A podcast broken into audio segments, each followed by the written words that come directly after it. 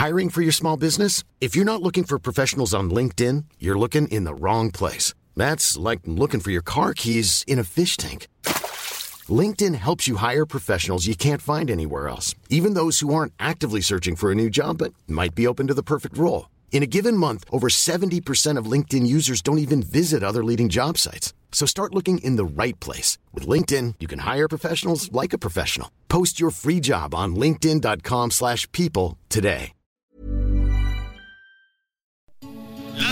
Noticias. ¿Qué tal? ¿Cómo le va? Estás a punto de escuchar Yo soy Javier Alatorre. las noticias con Javier Alatorre. La vamos a pasar muy bien. Comenzamos. Bailemos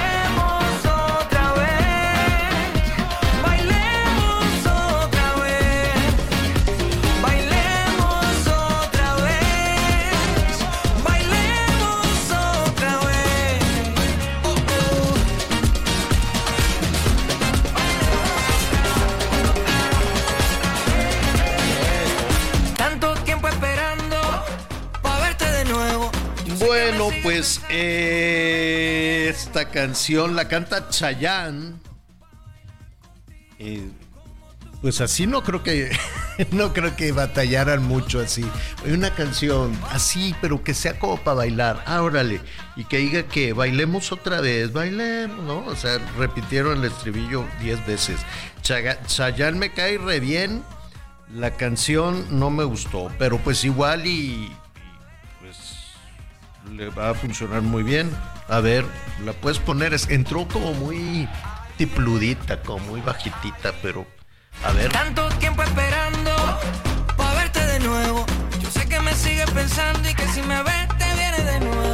Yo te estoy buscando Bueno. para bailar. Muy bien. Ok, pues es el, es el Chayán. Qué gusto me da saludarlo. Yo pensé, estaba toda la mañana, ya estamos entrando al mediodía, estaba toda la mañana pensando que era viernes. Bueno, no sabe, ya hasta me estaba ah, poniendo así, ya sabe, la camisa mamalona y todo. Y yo dije, ah, no, cámbiate otra vez, ¿no? Es jueves, pero no importa. Al jueves a veces le dicen el viernes, el viernes chiquito. Me da muchísimo gusto que nos acompañen nuestros amigos en todo el país. Vamos a tener muchísima, muchísima información, sus llamados, sus comentarios, bueno, tanta cosa porque justo en este momento pues se está desarrollando mucha información. Antes déjeme saludar a mis compañeros. Anita Lomelí, ¿cómo estás? ¿Cómo estás, Javier? Qué gusto saludarlos. Buen día, Miguelito. Este, y pues nada más voy a dejar esto sobre la mesa. Hoy se conmemora el Día Internacional de la Tolerancia. Y si algo ha faltado en los últimos tiempos en México, este, y pues en el mundo, Javier, es el tema de, de la tolerancia.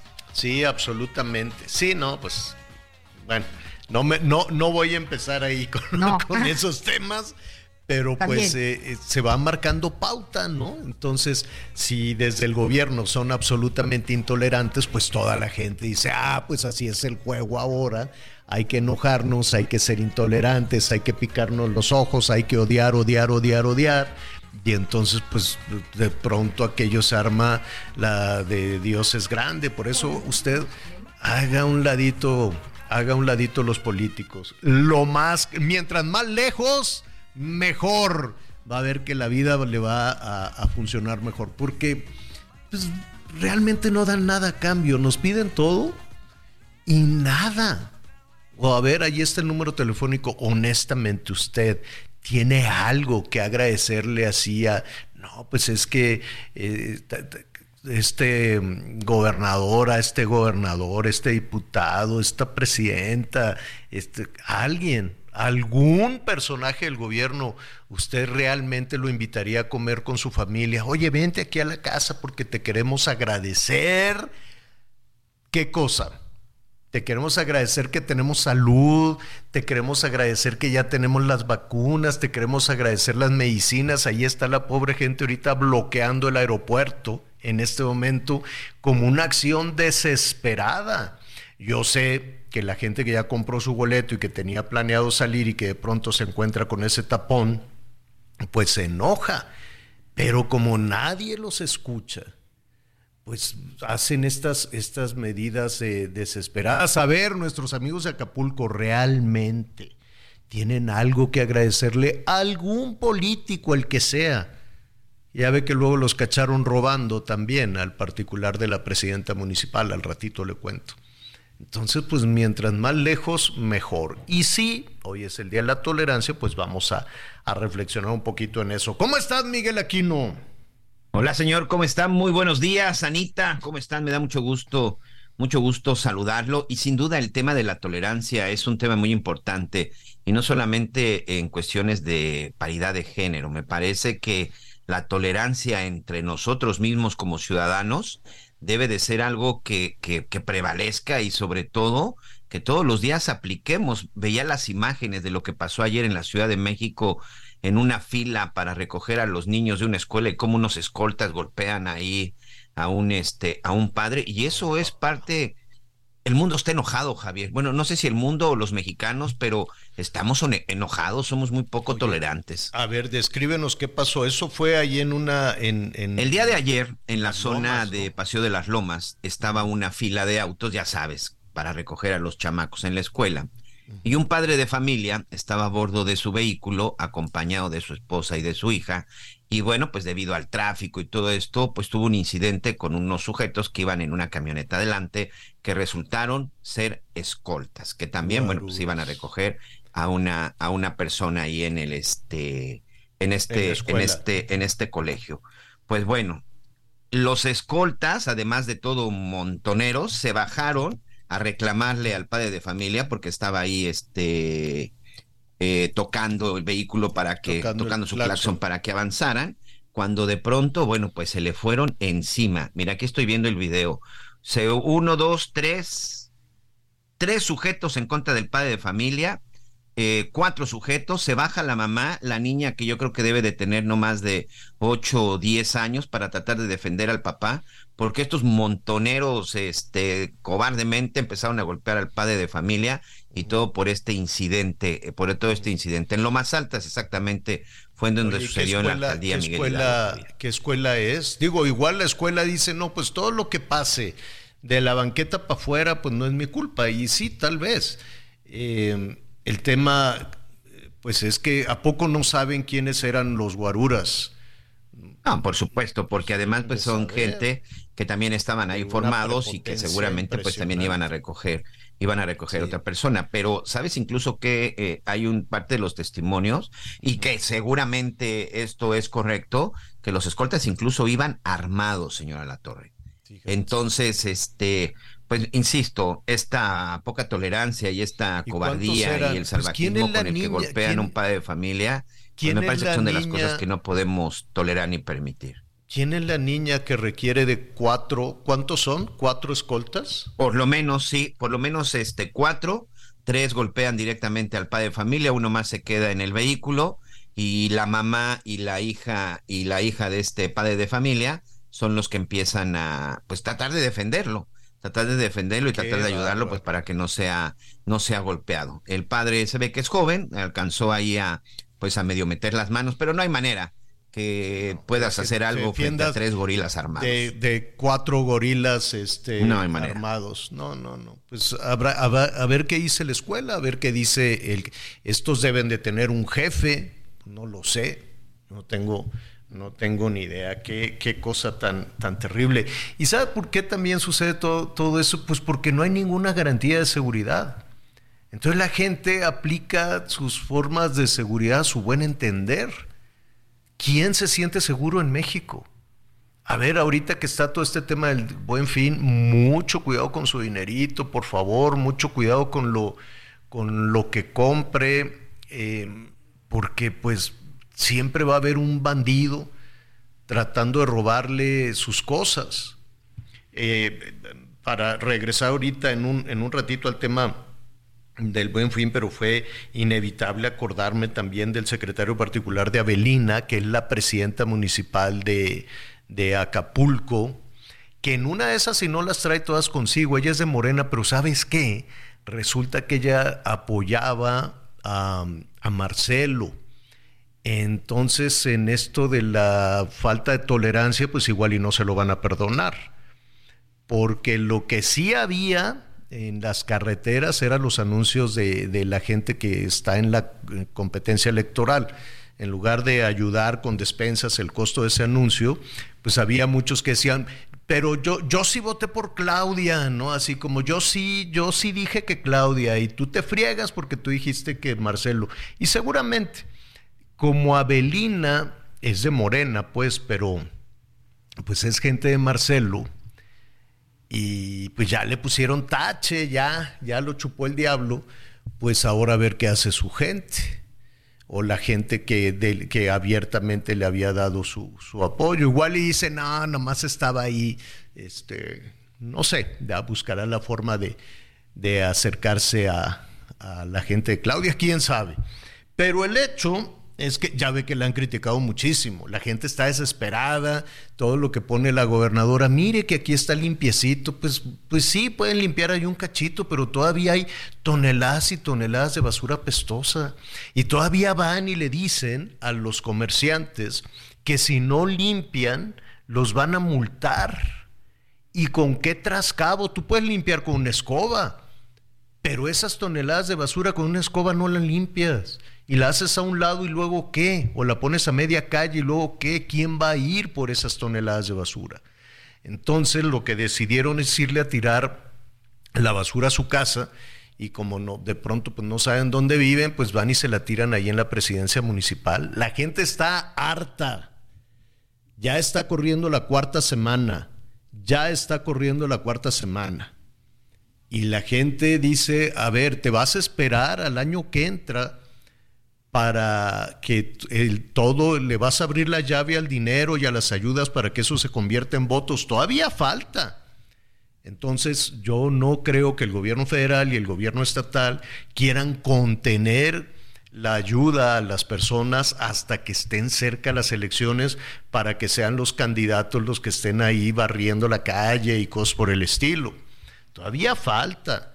Entonces eso es un albur si se la quieren jugar a condicionar electoralmente la ayuda en Acapulco. Es un alburión. Y, y, eso lo hacen todos, ¿eh? Lo hace el PAN, lo hace el PRI, lo hace Morena, lo hace el Verde, lo hacen todos, para que luego no digan, ah, que no, no, no. Lo hacen todos los políticos, saben perfectamente cómo lucrar con la desgracia. Todos, no hay ningún partido se, se salva de eso. Pero mire, ¿se acuerda que aquí le, le hacíamos toda la crónica de los saqueos? Yo llegué poquitas horas, el huracán pegó en la madrugada y ya para la tarde del día siguiente ya estábamos ahí. Con todo y que decían, no, que los lodazales, que no se puede. No, sí, sí, sí, sí, sí, sí se pudo. Este, eh, eh, muchísimas gracias a la Armada de México, a la Secretaría de Marina, porque pues también nos ayudaron a, avanzar un poquito para, para poder llegar. Y era aquello una cosa horrorosa de robadera. Robadera, porque decirle el saqueo, no, no, rapiña, rapiña. Hágase de cuenta eh, que, que, la gente, mucha gente, no quiero decir toda, pero mucha gente andaban como zombies. Al principio pues decían, oye, pues se reventó la cortina de tal tienda, y entonces la gente se metía y agarraba pues que un pan o algo por el estilo. Eh, vi, a una cantidad de gente encaramada en la caja de un tráiler, de dos trailers de bimbo, y a reventar las puertas como fuera, como fuera, con, no sé dónde sacaban fuerza, y a, sacar todo lo que se pudiera del camión, sirviera o no sirviera, el pan mojado o seco, como fuera, pero era, era una cosa tremenda. Y así duraron varios días los saqueos. Primero efectivamente era alimentación, era comida, y hay, ¿no? Alguna justificación en ese sentido, en medio de la desgracia, pues la gente dice, me voy a abastecer aquí un poquito con lo que vaya encontrando, comida, esto. Y luego se fueron sobre ya lo que ya hemos dicho aquí, los refrigeradores, todo, todo, todo lo que fuera. No, no, no necesariamente cosas nuevas, arrancaban lo que fuera, este, y de los almacenes, de las tiendas, pues electrodomésticos, el, lo que fuera. Después, así iban un poco avanzando y después, ¿sabes qué vi mucho, Anita Miguel? Mucha gente cargando los pinitos navideños, las esferas, todo, todo, todo, pero porque pues ya se habían abastecido los almacenes de, de toda la venta para el buen fin, de toda la venta este, navideña, pues cargaron con, ahora sí que con el Belén, con el nacimiento, con los este, eh, adornos, las esferas, las luces, los pinitos, pero era un desfile interminable, interminable. Entonces la gente se bloqueó las calles, la gente se esperaba con las cosas, en un carro metían lo que se podía, iban y lo dejaban a algún lado y luego regresaban. Por eso no se podía pasar. Bueno, pues ahí estaba viendo unas, eh, unas fotografías. Eh, también hay una investigación de Carlos Loret, le mando un saludo a Carlos.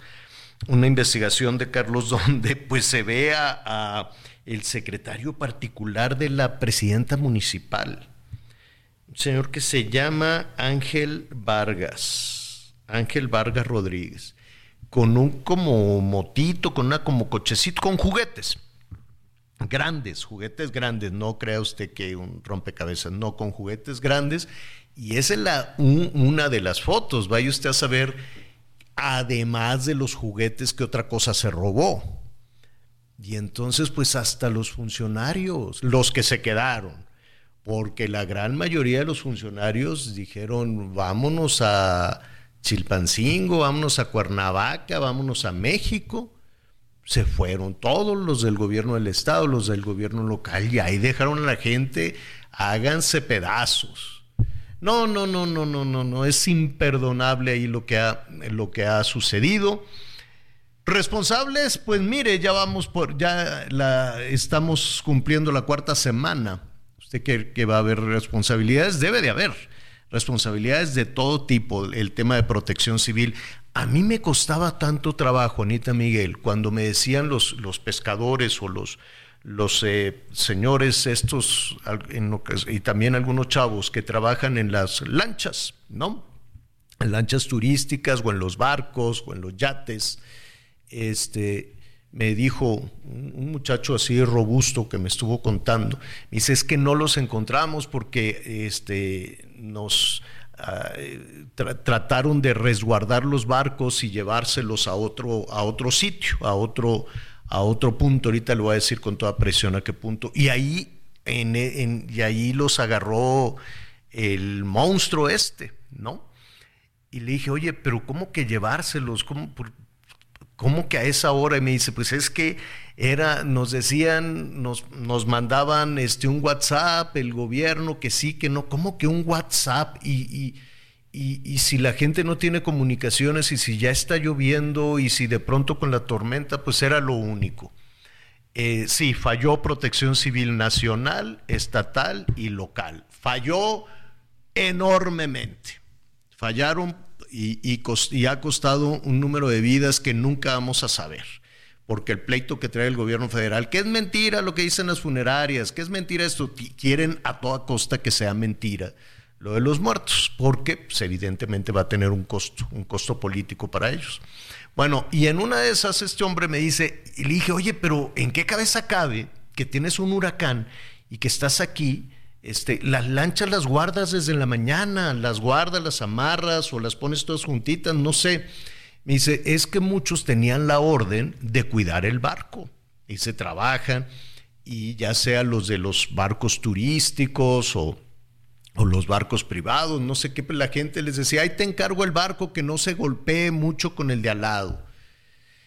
Y se quedaron muchos cuidando el barco. Y le dije, ¿cómo crees? Y me dice, es que nadie sabía cuando alguien dice, pues se quedan, ¿no? Estos eran ahí algunos, unos chavos. Ayer en la noche estaba, en, en, el noticiero puse también a una señora que estaba todavía llorando y porque ella habló todavía, pudo hablar con su muchacho de veintitantos años y le dijo la mala palabra, le dijo, ¿qué fregados estás cuidando un barco? Vente a la casa inmediatamente.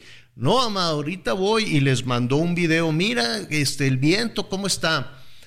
Y, porque trabajaba ahí en, o en la marina o en algún lado donde están los barcos, y eran seis muchachos, seis que tenían instrucción de cuidar los barcos.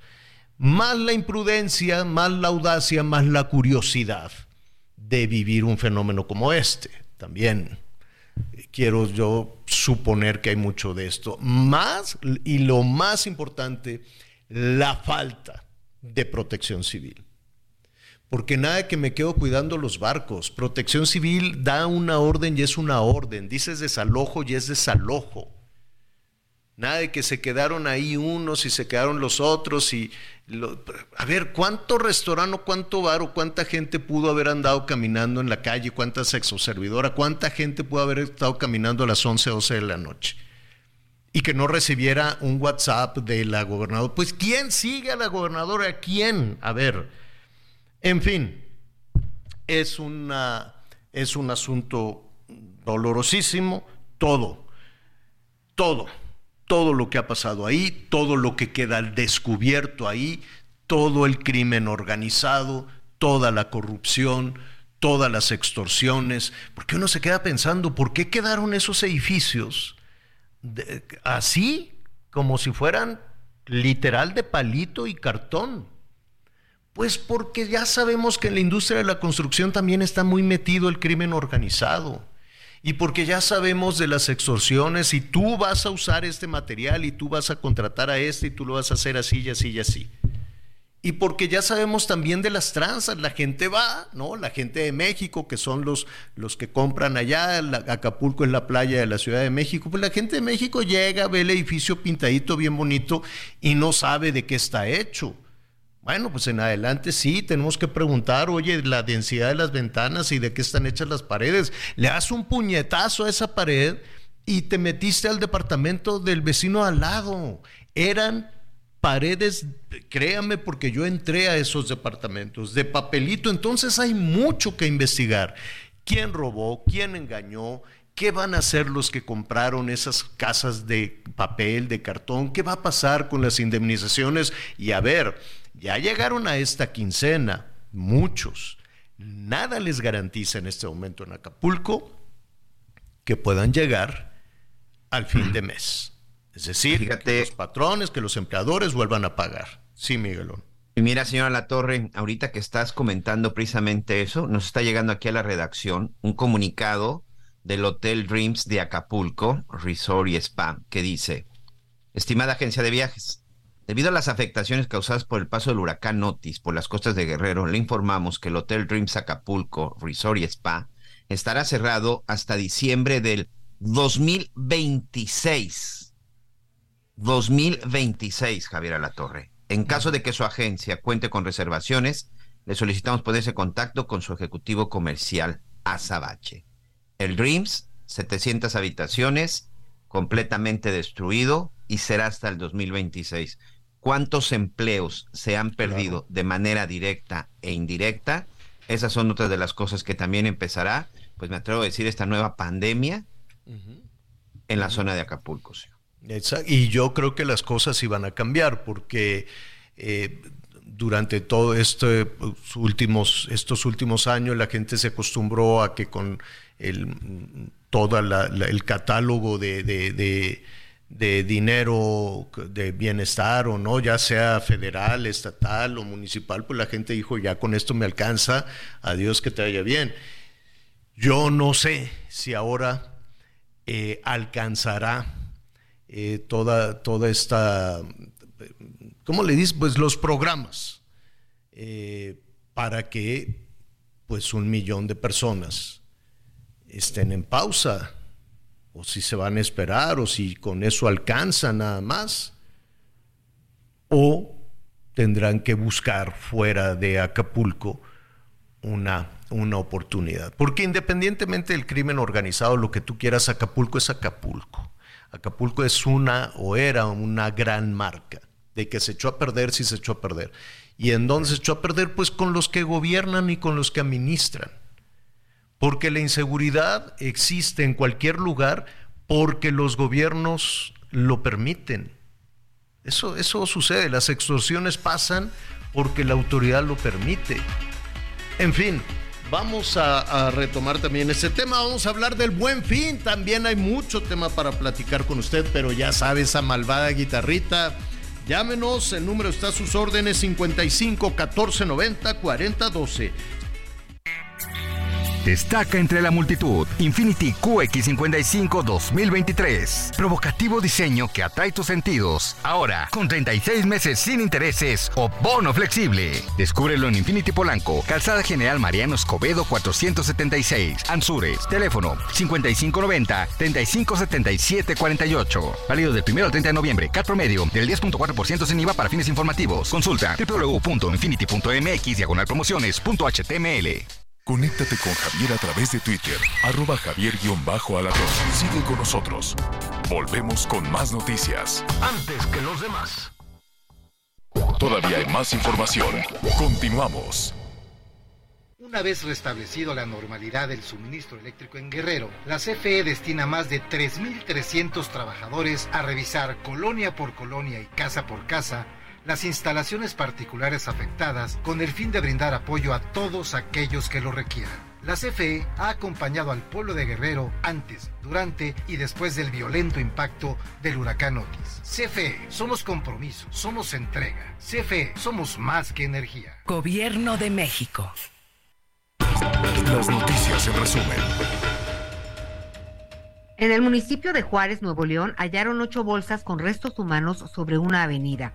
Autoridades estatales no precisaron el género ni la cantidad de cuerpos que podrán contener. Las bolsas fueron trasladadas al servicio médico forense para su identificación. Fue localizada sin vida la DJ Janine Estivali. Ella fue conocida como Janny Weiss, quien fue reportada como desaparecida desde el 27 de octubre en Coacalco, Estado de México, y su madre, pues obviamente víctima de esta negligencia, también denunció a las autoridades y no le han permitido acceder a la carpeta de investigación del caso. En Tonalá, Jalisco, detuvieron a una mujer que transportaba restos humanos en la cajuela de su auto tras una persecución. Junto a ella aprendieron a ocho sujetos presuntamente vinculados con hechos de tortura, asesinato y desaparición de personas en la colonia Pinar de las Palomas.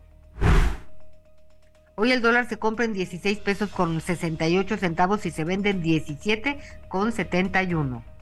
Si usted padece de miopía o astigmatismo, libérese de esos lentes en OmniLáser. OmniLáser, siempre a la vanguardia de adquiriendo la última tecnología para ponerla al alcance de sus pacientes. Ahora, además del equipo Amaris, trajo desde Alemania la Ciudad de México el primer equipo Visumax para clínicas privadas.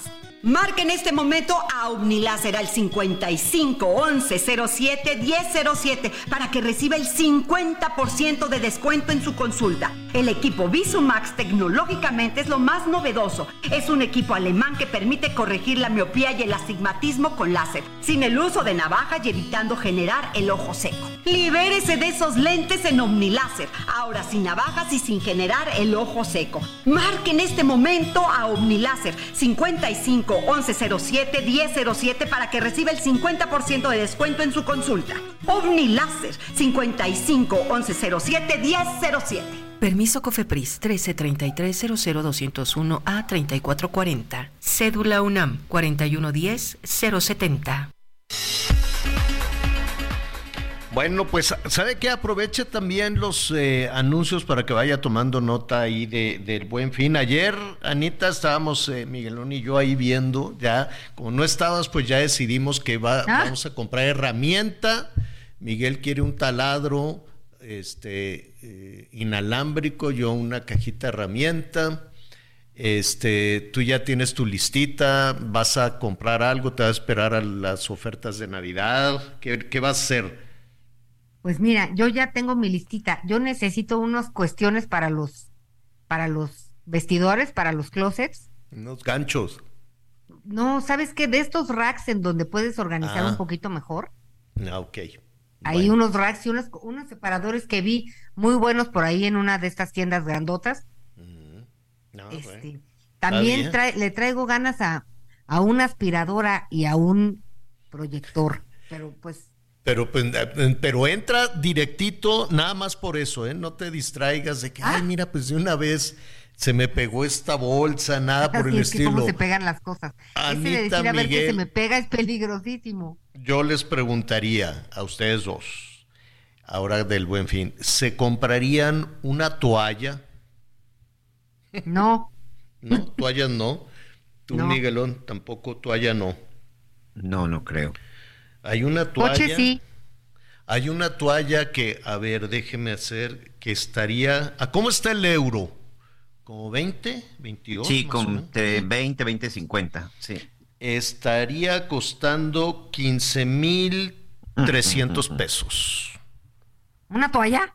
Una toalla, aparte feona, así, este, cafezona. No, pero ¿y por qué? Uno a quién se le ocurre poner esos precios en las toallas, oye. Pues y la, la otra, ¿qué- ¿qué, gente- tipo de toalla la es, gente ¿Qué, que te hace masaje? Pues ¿Te habla la- bonito en el que de oído la o qué? moda. Ahora resulta que este hay una casa de, de modas, bueno, una casa muy famosa que se llama Valenciaga.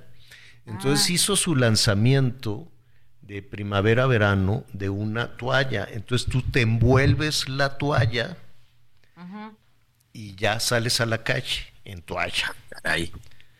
En Ay, toalla que creo, cuesta Javier. como 16 mil pesos. Es una toalla, toalla. Y entonces, digo, abajo ellos, ellos ponen la toalla, que incluso no la pusieron como para... La, es, la pueden usar eh, las señoras y los señores encima del pantalón, así tu pantalón te envuelves la toalla y ya te vas a trabajar con tu toalla carísima Valenciaga. No dudo que alguien va a comprar eso. ¿Y se ve bonito? Pues sí, ve No, infame. es una- toalla- es una Suena toalla como- anti-sexy, anti-lindo. Es una anti- toalla café muy fea. Y horror. entonces, dice- pero dice que trae botones adentro para que no se te caiga la toalla, ¿no? Te Trae un- do- dos botones que se agarran y un cintito por dentro. Ay, por dentro para que por fuera nada más parezca que va Anita en toalla y tacones a trabajar. Pero no no, está sé. bonito, Javier. Yo no le veo la gracia. Pues claro que no, pero pues la gente dicen, ay, es que salió en el desfile de, de Milán y la toalla, yo quiero la toalla. Y al ratito, pues vamos a ver a la gente, los que se puedan la comprar la toallita, la toalla de 16 mil pesos. Hágase de cuenta, así que anda usted en el pantalón, Miguelón, así tu pantalón de traje y encima la toalla. Y ya te vas a trabajar. Y dices, ah, es que anda la última moda. Pues no sé, hay para todo. Hay para todo. Pero este sí, a veces este uno tiene resistencias hasta que lo ves, hasta que ves que efectivamente la gente va y se lo compra y andan este pues muy felices con, con su toalla, envueltos en una toalla, ¿qué es eso? Ahora, yo no sé el director creativo, le han de haber pensado, porque para sacar esa toalla con los botones, los botones no se ven ni el cincho, ni el cintito, ni los botones, para que parezca que nada más salió en toalla. Eh, debe de tener su diseño, debe de tener su grado de complejidad, en fin, y atrás de todo eso debe de haber millones de euros de inversión para sacar, ahorita deben de estar, este, y que si más larga, que más- creo que, y aparte viene en tallas, ¿no? Chica, mediana, grande, ¿no? Para que te pongas tu, tu toalla. Pues hay de todo en la viña del Señor, de plano, así y ya, en el caso extremo, te dicen, Miguelón, las niñas, papá, te tienes que modernizar, te trajimos una toalla. O sea, fíjate que ni para Cancún compraría yo creo que una toalla de 15 mil pesos que me sirva de balda. Aquí, este, de repente las señoras usan mucho estos trapos, ¿cómo se llama? Apareo. Apareos, que, exacto, que con unos diseños mucho más bonitos que esa toalla de... Toalla. Con todo respeto, sin que se me ofendan, son de, ese, de esas toallas de baño público, señor. Sí, está re feas. Fíjate que fui a una, una cobertura. eh, ¿qué- ¿Qué andaba yo haciendo en Europa? Fuimos recientemente, no sé si para el tema de los Olímpicos. Y entonces, en un, en un hotel, este, de las, donde va a haber competencias y demás, que fui ahí a sondear, es un hotel muy sacale punta te de- hacen recomendaciones, sobre todo a los señores, a las señoras no. Y entonces me dio mucha risa que les dan cuando llegas, te dicen, oiga, no haga, eh, no ande, no ande con su chancla, chancla horcapollos, vístase más o menos para ir a los restaurantes. Y le ponen particular atención, señores, por favor, no anden envueltos en toalla por todo el hotel. Póngase una camisa y póngase su chorcito, porque sí hay muchos señores que ahí van sobándose la panza y que entran a los este, restaurantes en su toalla como si se vieran muy bonitos. ¿Qué, qué es eso? ¿No? Eso, eso pasa mucho, así se sientan así, sobándose la panza. No entiendo dónde está lo, lo, maravilloso de sobarse la panza, pero usted ya no lo dirá. Bueno, pues ahí están las novedades, hay de todo, ¿no? La industria. Mire, para que sacaran ese, ese, ese tema, eh, seguramente pues hubo discusiones, hubo inversión, hubo millones de dólares y si no están seguros del retorno, pues con mucha, con mucha dificultad. Hubo algo también hace poquito relativamente polémico, no sé si era una bolsa rara, no, no, no recuerdo qué era, si era una bolsa de papas o era una bolsa de basura, era como una bolsa. Y era de bolsas basura. de, de la comida chatarra, sí. Ándale, exacto. Y se vendieron, ¿eh? Sí, se vendieron. Pero esas todavía porque... creo que podrían tener una ondita. O sea, sí, pues sí. Bueno, pero la toalla. Pues ahí está. Oiga, a los que no les va a alcanzar probablemente en este fin de semana, bueno, pues estábamos hablando de cómo están batallando muchísimas trabajadoras y trabajadores en Guerrero porque les dieron la quincena. Pero si muchas empresas, como la que nos decías, este hotel que va a abrir hasta el 2026, pues imagínese usted la incertidumbre. Hay mucha gente que incluso en un tema anímico quiere hacer un esfuerzo y abre el negocito y abre el restaurante, pero pues ahora te falta la clientela. Una cosa es decir, ya estamos abiertos y otra cosa es que los turistas acudan. Porque además de, de, este hotel que ahorita me recuerdas, Miguel, ¿cuál es el nombre de que va el a abrir? Dreams, señor. ¿Cuál? Dreams Acapulco. El Dreams Acapulco. Va a abrir hasta el 26. A ver, Luis Miguel ya empujó un año, si no me uh -huh. equivoco, sí, los correcto. conciertos, ¿no? Los sí. conciertos que eran para... Hasta noviembre del 2024 va Luis Miguel. Fíjate, dijeron, no, pues sí, iban, iban este, pues ya el mes que entra y En dijeron, diciembre. no, pues no hay en dónde cantar. Y aparte de que no hay en dónde cantar, pues tampoco iba a llegar la gente, porque mucha de la gente que iba a ir al concierto de Luis Miguel no necesariamente son residentes de Acapulco. Hubo mucha gente que dice, oye, pues este, vamos de vacaciones, vamos cuando cante Luis Miguel, nos quedamos ahí, etcétera, etcétera. Pues nada, también un año. Cuando la gente comienza a ver esto, pues eh, evidentemente se está generando una incertidumbre bárbara y sobre todo para los empleadores. Hay muchos negocios que abrieron ya, ¿no? Qué bueno que están abriendo algunos almacenes, el súper, el Banco Azteca ya abrió, Electra también ya abrió, además, lo que va a faltar es la clientela. Y hay empresas grandes que pueden soportar financieramente muchos meses, pero son empresas nacionales, empresas grandes, el Walmart, el Costco, eh, en fin, el Heraldo Radio, to todas estas empresas que tienen un soporte financiero y que son empresas nacionales, pues sí pueden aguantar, sí pueden soportar, pero las empresas locales y chiquitas, un hotel que cierra, un restaurante que cierra, que dice, ¿sabes qué? Vamos a abrir hasta dentro de un año, cuando vienen saliendo de la pandemia, porque acuérdense que Acapulco cerró el turismo también. Entonces vienen saliendo de la pandemia. ¿No cree usted que ya se habían recuperado? Cuando les viene todo esto, supongo, espero que tengan la capacidad, que, se les dé el apoyo fiscal, el apoyo financiero, los créditos, la condonación del recibo de la luz, en fin, todo aquello que se necesita y que no ha hecho el gobierno. O por lo menos no se ha anunciado nada de eso para apoyar a los generadores de empleo. ¿Por qué? No lo sé. No, no, yo creo que están pensando en otra cosa.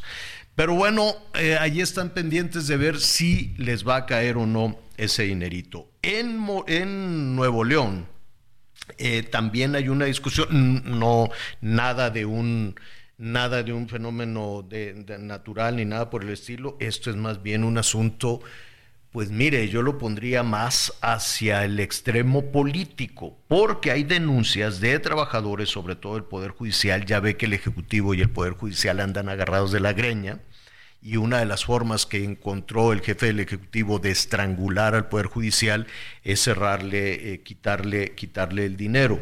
Yo no sé si esa fue, esa es la ruta que está siguiendo el todavía gobernador Samuel García. ¿A qué voy con esto? Dicen los trabajadores que no les llegó el dinero. Vamos a platicar con nuestro compañero Juan Teniente, nuestro compañero corresponsal de El Heraldo Radio allá en Nuevo León. Juan, ¿cómo estás? Buenas tardes. Buenas tardes, Javier. Así es, esto fue sorprendente para y algo inédito porque no, había pasado ni en las peores crisis económicas del Estado de que el Congreso del Estado, la Fiscalía General de Justicia, el Tribunal Superior de Justicia, el INE, el Instituto Nacional Electoral, el Estatal, así también como la Comisión de Transparencia y la Auditoría Superior del Estado tuvieran esta quincena atípica, así lo mencionó el día de ayer el gobernador con licencia, Samuel García, quien aseguró que había sido una cuestión de tecnología y de trasvase de dinero electrónico, que hubo ahí un error. Ya hoy en la mañana la Fiscalía, el Congreso y el Poder Judicial han confirmado, las otras dependencias que son autónomas pero que dependen del gobierno del Estado no han confirmado si ya cuentan con su dinero. Esto sucedió ayer y los montos aproximados más o menos, Javier, pues decir, el Tribunal Superior de Justicia debió haber recibido 81 millones 304 mil pesos, la Fiscalía 82 millones 232 mil, la Comisión de Transparencia 3 millones, la del Congreso del Estado 17 millones, Tribunal eh, Electoral eh, son 2 millones y 11 millones para el INE. Esta cantidad aparentemente ya fue eh, transferida anoche para hoy, en el transcurso del día, de acuerdo a información de, del personal administrativo de cada una de esas instituciones. Estará el depósito de los trabajadores a más tardar hoy a mediodía. Ya aquí en el Congreso del Estado y en la Fiscalía ya tienen el dinero y el transcurso de las horas tendrán ya su, su quincena.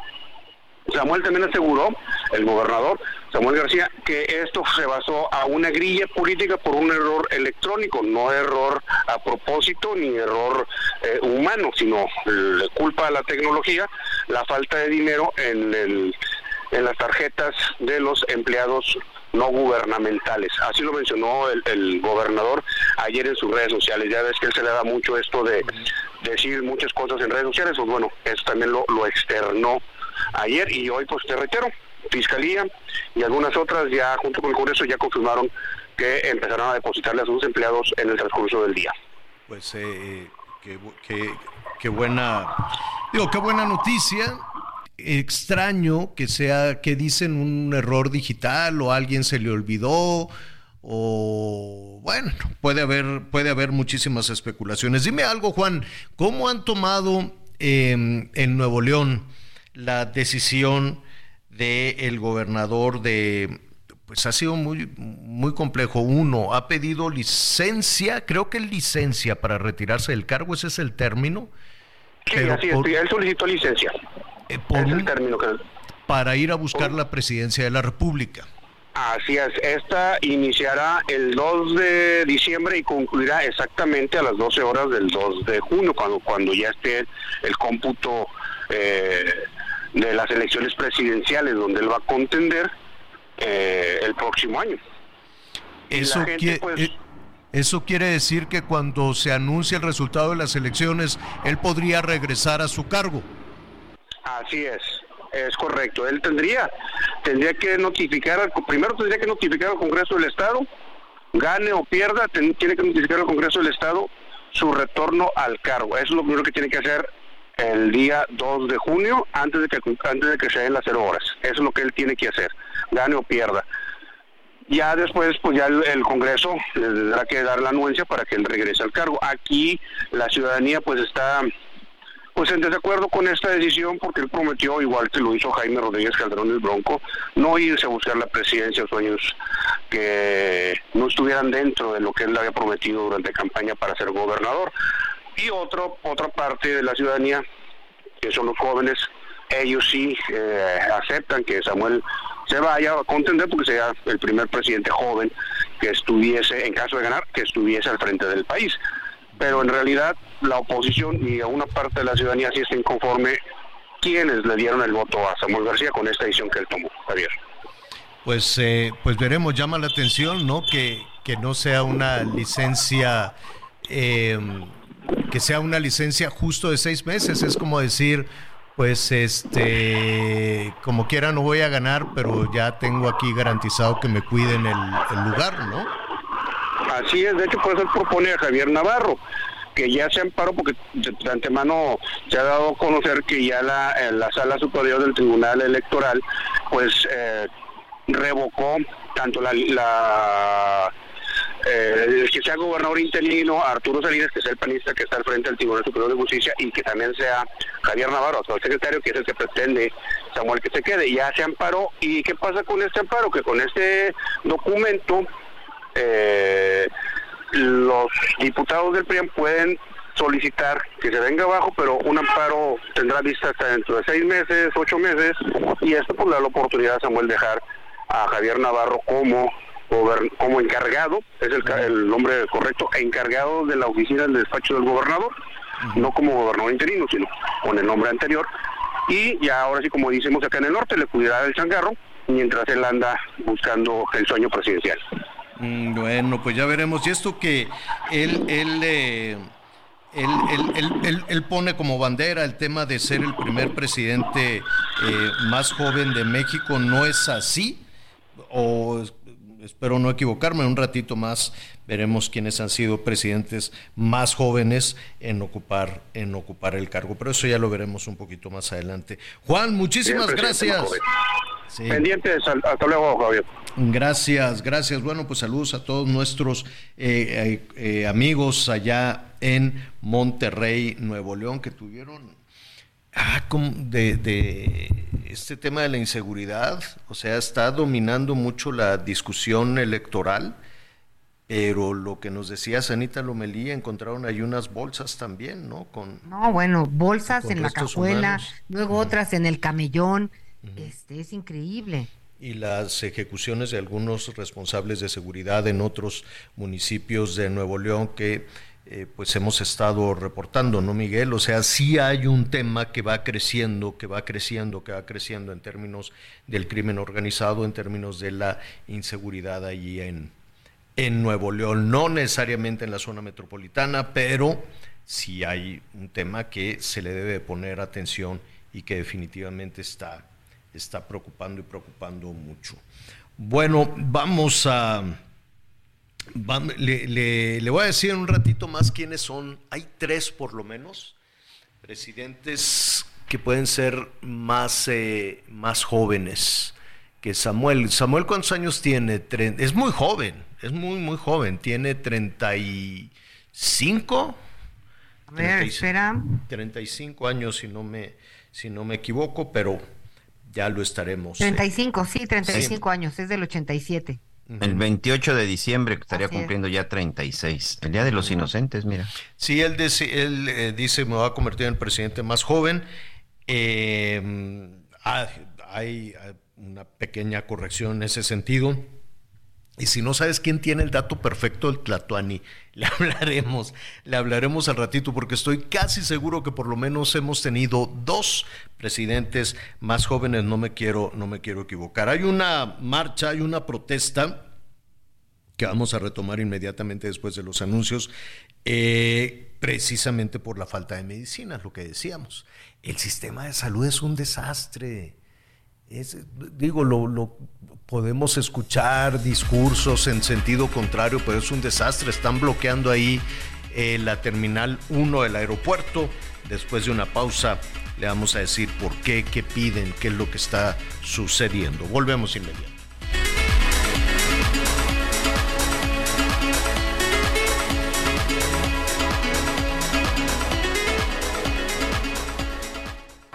Aprovecha un mes lleno de ofertas exclusivas y experiencias únicas con Ford Territory. Estrénala a 24 meses con tasa de 9.99% y seguro sin costo. Visita a tu distribuidor Ford más cercano. Consulta términos y condiciones en Ford.mx, vigencia del 1 al 30 de noviembre de 2023. Toda la información antes que los demás. Ya volvemos.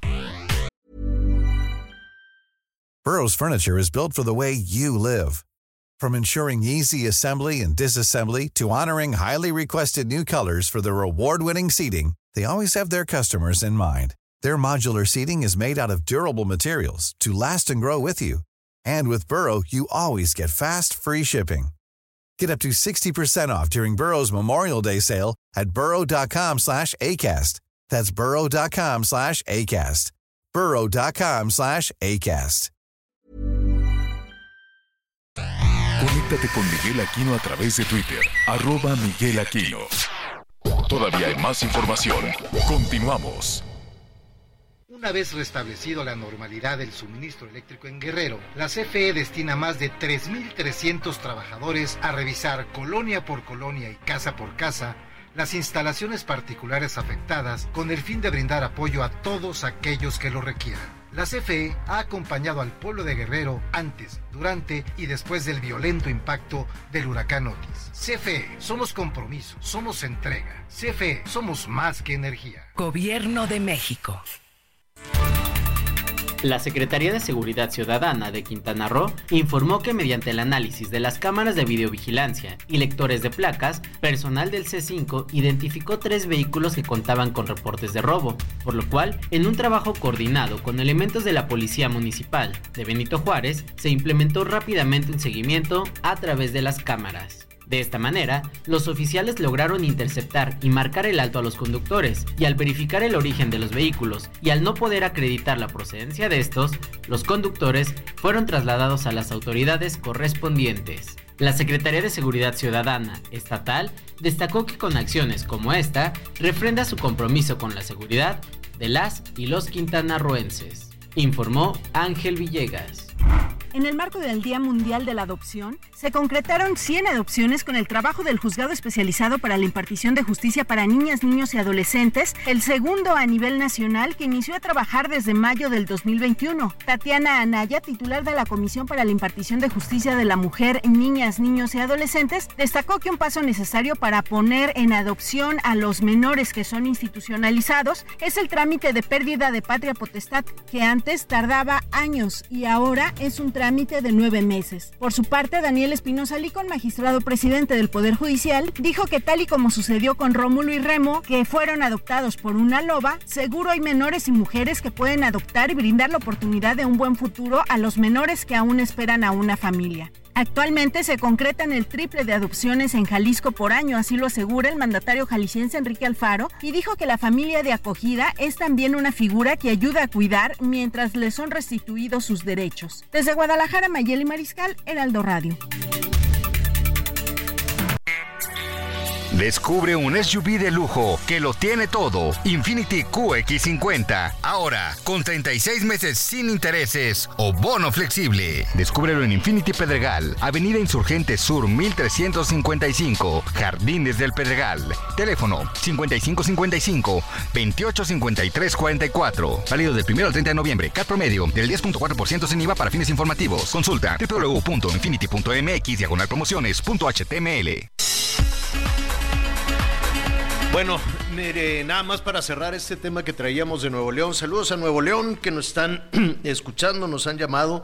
Eh, y bueno, no tiene nada de particular, eh, no se trata de desmentir la bandera de, de Samuel, el todavía gobernador Samuel García, dice, no, pues yo voy a ser presidente más joven de México. No, yo decía, no, por ahí va, era Miramón, Miguel Miramón, 27 años eh, tenía un nombre mucho más largo, pero fue lo, recortó a Miguel Miramón.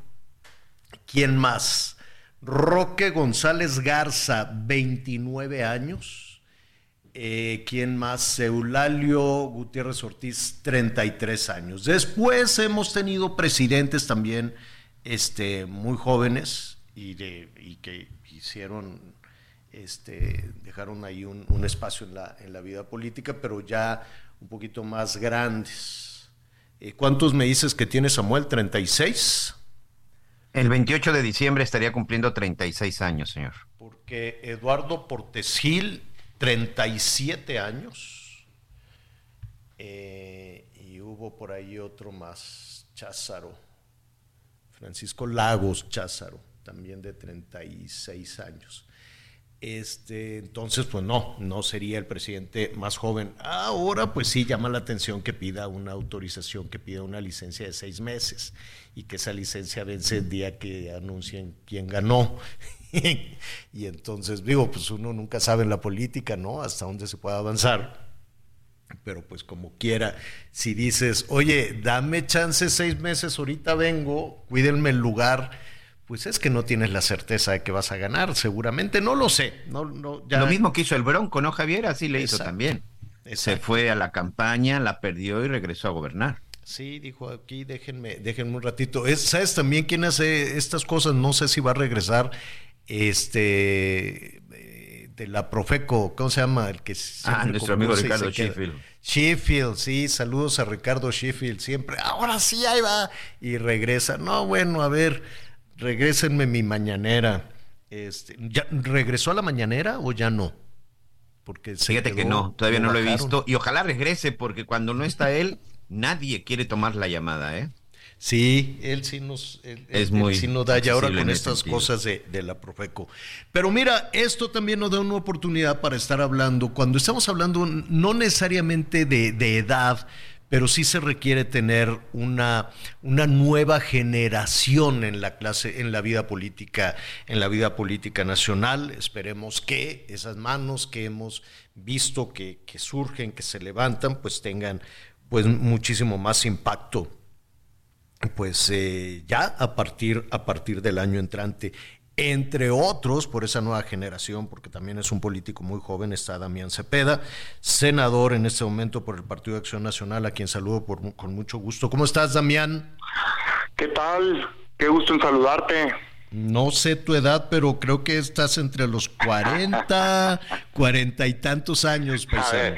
¿qué tan, ¿Qué tan traqueteado me veo, mi estimado? no, como 34. Entre 35, entre 35 y 40.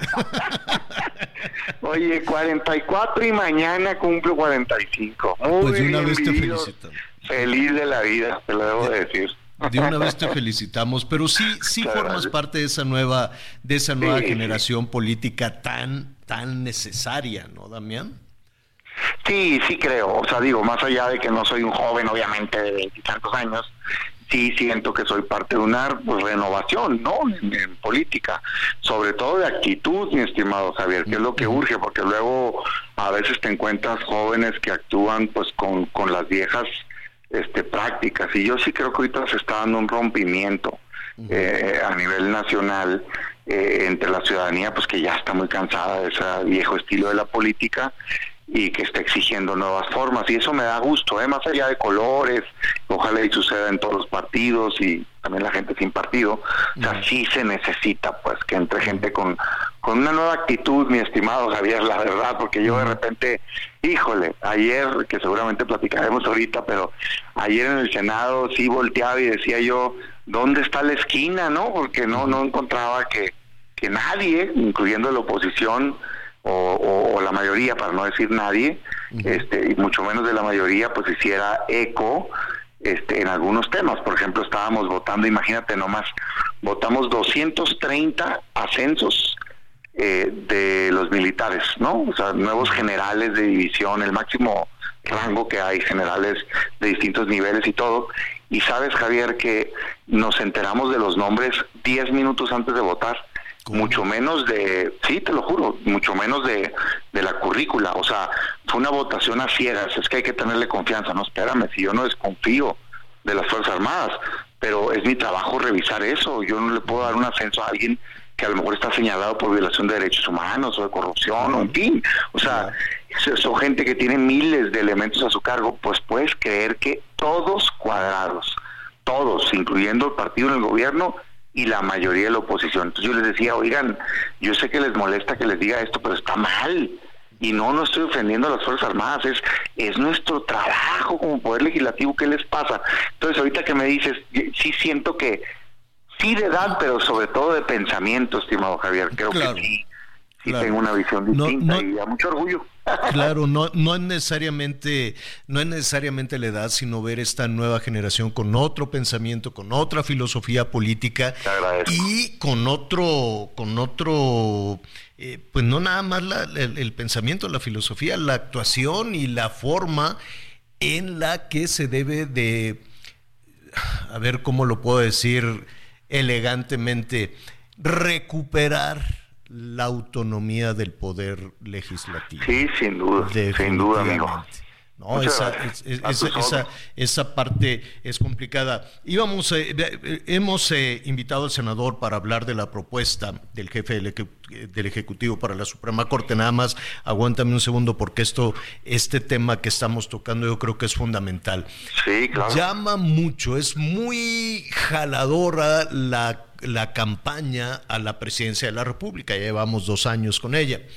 Y luego también trae mucho jalón, pues eh, los, las gobernadoras, los gobernadores, los candidatos son, son ocho y la Ciudad de México.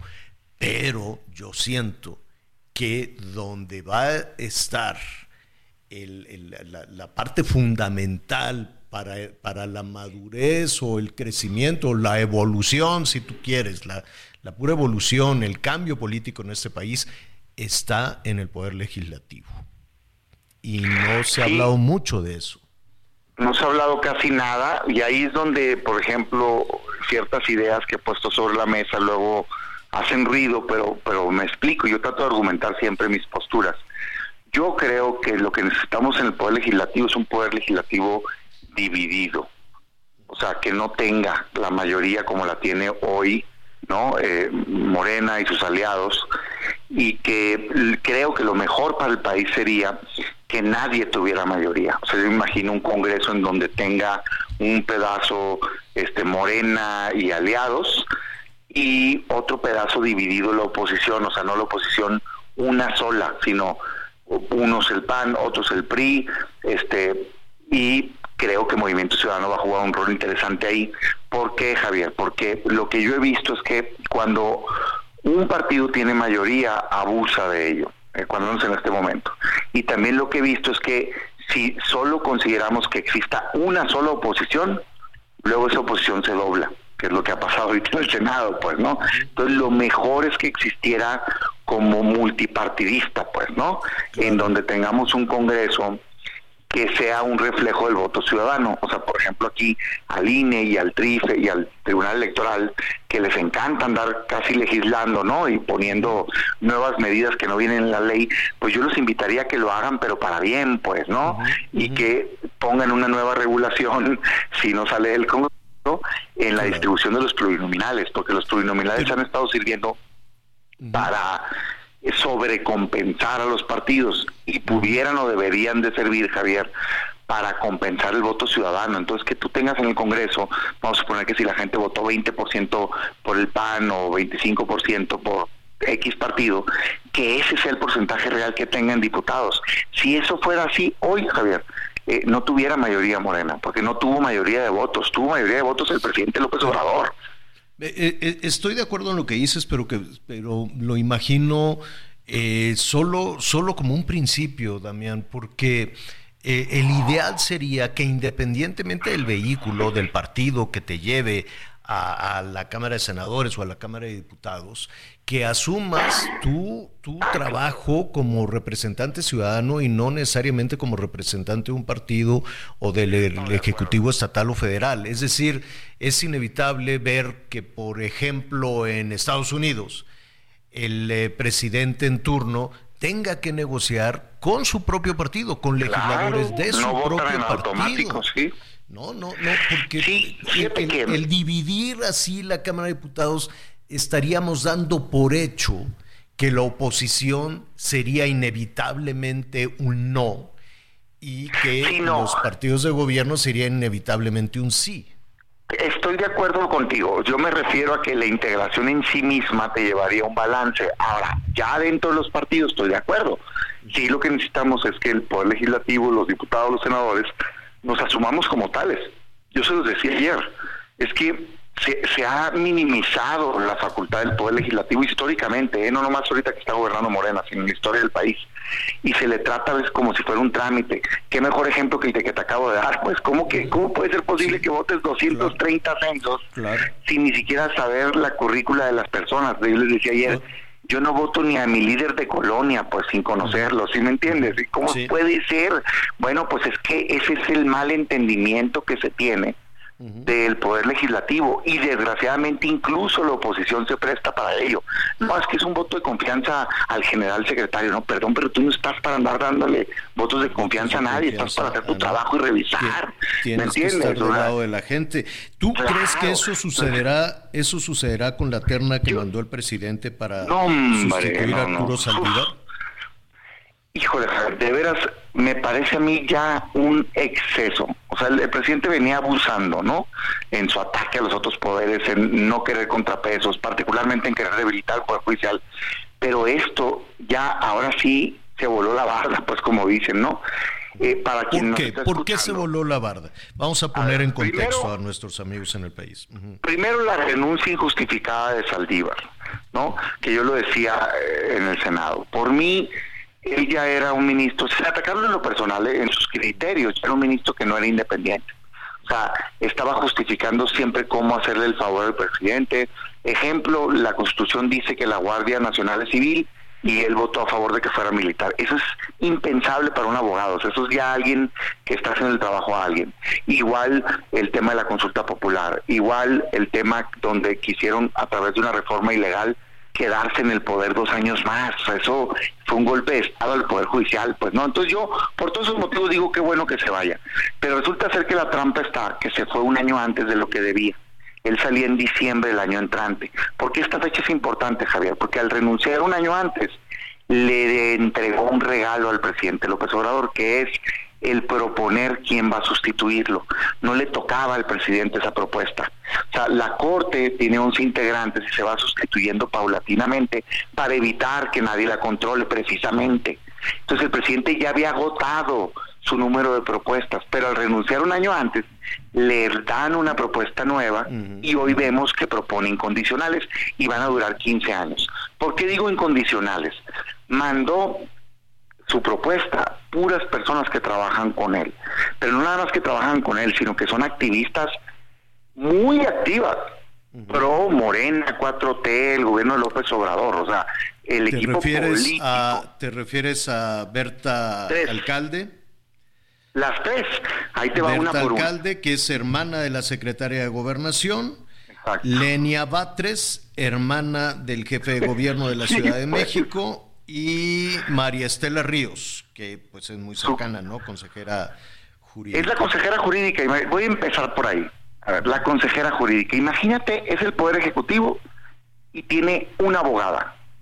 Su abogada es ella, pues. O sea, quiere mandar a la persona que le litigaba los asuntos ante la Corte a que ahora sea la juez, pues. A que ahora sea la que resuelva los asuntos. Es un conflicto de interés enorme, Javier. De hecho, no puede la señora con mucho respeto, porque la Consejería Jurídica es considerada Secretaría de Estado y está prohibido en la Constitución que proponga su ministro o ministra que entonces, sea ¿por qué, Entonces, ¿por qué la proponen? Para, pues porque no le importa la ley. O sea, porque está retando completamente, pues digo que es un exceso del presidente esto. Entonces, la primera es secretada tanto por el conflicto de interés como por la cercanía política, pero sobre todo legalmente no puede. Pues no, bueno, me brinco a la segunda. Eh, Batres, pues diputada ¿no? del movimiento, activista, de hecho, yo creo que hay mucho orgullo ese activista por lo que veo, pues, ¿no? y eso yo no se lo señalo. Tiene derecho a su participación política. Ah, a lo que no tiene derecho uno es, si eres una militante activa en un partido político, miembro de un grupo político, en este caso el gobernante, pues no, no eres el perfil adecuado para ser ministra de la Corte. Para ser ministra de la Corte tienes que ser independiente como referencia, no la define, pero sí creo que es una referencia, lo tenemos que decir, hombre. Es hermana del jefe de gobierno, pues. O sea, son una familia activamente participativa en Morena, pues si quieren y seguirlos impulsando adelante con, en cargos que no tengan autonomía, que sean políticos, a lo mejor secretaria de Estado o secretaria. Para acabarla, es la segunda al mando en la Consejería Jurídica. O sea, también es del equipo de abogados del presidente, ¿no? Tres. Lenia, Lenia Batres. Y queda Berta, Berta Alcalde. Ok, ¿quién es ella? Primero, funcionaria federal también. Fue jurídica de la Secretaría de Seguridad Pública, ahora es funcionaria bajo las órdenes de López Obrador, entonces también es una subordinada de López Obrador. Pero por otro lado, otra vez, toda la familia, y creo que también ellos se enorgullecen y está bien, son ampliamente activistas, pues la mamá fue presidenta del Consejo Político de Morena, pues. ¿no? La hermana secretaria de gobernación, el papá es el abogado preferido, laboral. Es decir, creo que no es un secreto y no la estoy ofendiendo. Esa familia es una familia destacada políticamente en Morena. Perfecto por ellos para no se hizo, de Morena. No se hizo esto, Damián, y, especulando, no, quienes vemos desde fuera pues, esto, no, se, no se propuso esto para eh, para seguir esta ruta de que se rechace, se presente una segunda terna, se rechace y entonces sí ya el jefe del Ejecutivo queda en absoluta. Sin duda, Javier. Yo creo que el presidente ya endureció su discurso. Entonces, a eso iba. Pues entonces, en su caso tampoco es la adecuada. El presidente abiertamente, o sea, yo no estoy especulando, nomás vean la mañanera. Él ya dijo, me equivoqué con algunas propuestas porque piensan por sí mismo, ¿no? O sea, casi casi, ¿qué se creen?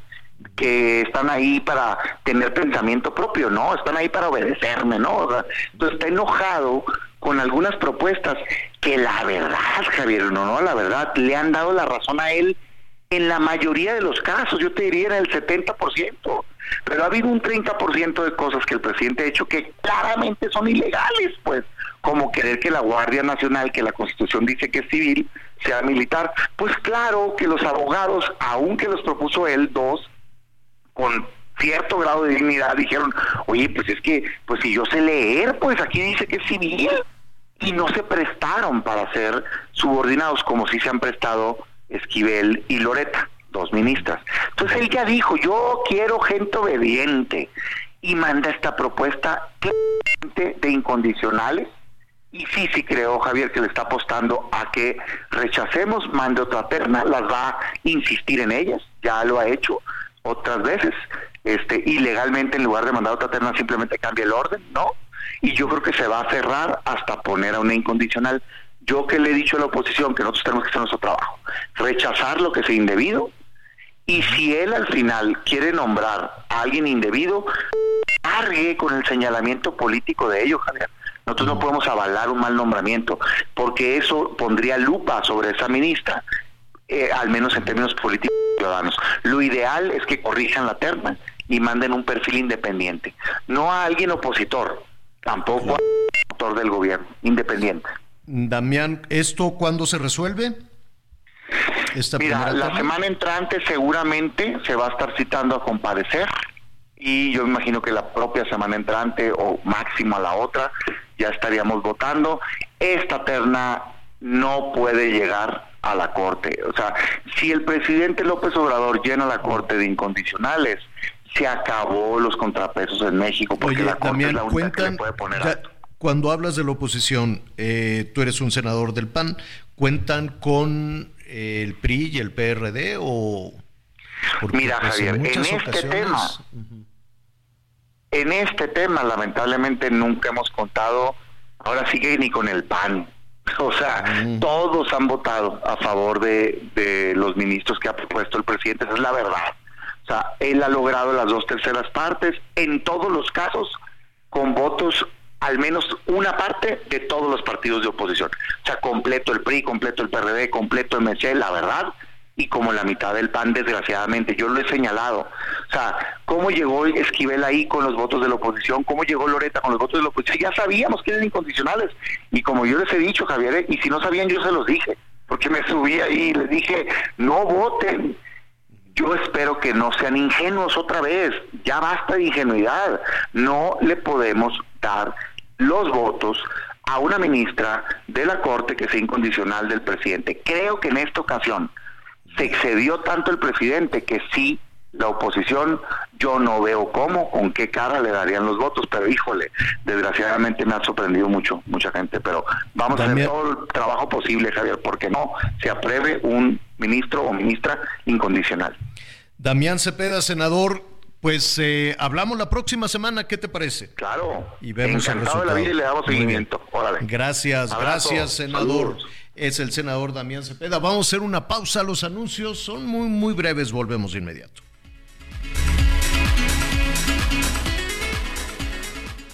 Tanto tiempo esperando para verte de nuevo. Yo sé que me sigues pensando y que si me ves te viene de nuevo. Yo te estoy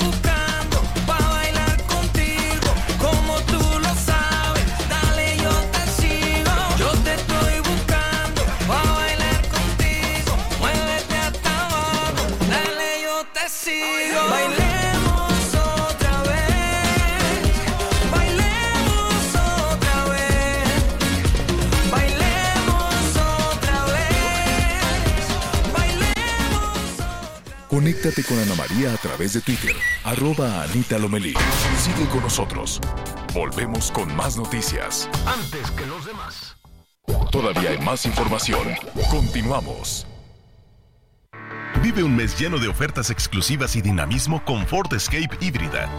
Estrénala a 24 meses sin intereses más seguro promocional. Visita a tu distribuidor Ford más cercano. Consulta términos y condiciones en Ford.mx, vigencia del 1 al 30 de noviembre de 2023. Las noticias en resumen. El Tribunal Electoral del Poder Judicial de la Federación emitió una orden al Congreso de Nuevo León para que designe a un gobernador interino que sustituirá temporalmente a Samuel García desde el 2 de diciembre de 2023 hasta el 2 de junio de 2024. Esto luego de que revocó la designación previa de José Arturo Salinas, presidente del Tribunal Superior de Justicia del Estado, como gobernador interino. El Sindicato Independiente Nacional de Trabajadores del Colegio de Bachilleres suspenderá actividades en los 20 planteles ubicados en la Ciudad de México a partir de este 16 de noviembre. La huelga afectará alrededor de 100.000 estudiantes quienes se quedarán sin clases hasta que se llegue a un acuerdo entre el sindicato y las autoridades correspondientes sobre sus demandas laborales. El Senado aprobó con 63 votos a favor y 43 en contra la renuncia de Arturo Saldívar como ministro de la Suprema Corte de Justicia de la Nación. Aunque la Constitución establece que solo se puede renunciar al cargo de ministro por una causa grave, Morena impuso su mayoría bajo el argumento de que no se le podía obligar a permanecer en el cargo. El secretario de Educación de Guerrero, Marcial Rodríguez Saldaña, informó que el regreso a clases en los municipios de Acapulco y Coyuca de Benítez será de manera gradual y por etapas. Hasta el momento se tiene el reporte de que hay 404 escuelas afectadas por el huracán Otis, de las cuales se han censado 267.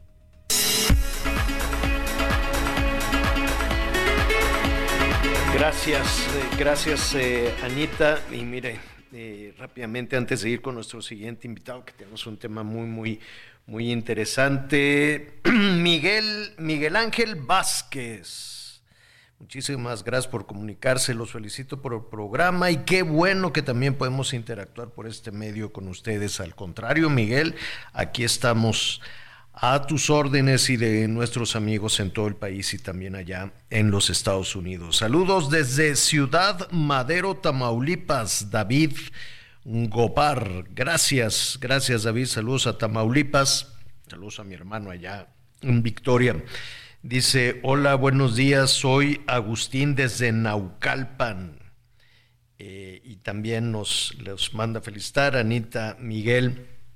Qué bueno, no sé qué gusto nos da que nos llame. Déjenos también ahí unos, unos este, mensajitos, unos mensajitos de, de voz, en fin, estamos para servirle con todos los temas que a usted le interesan. Aquí le ponemos siempre particular atención al tema, al tema laboral, ¿no?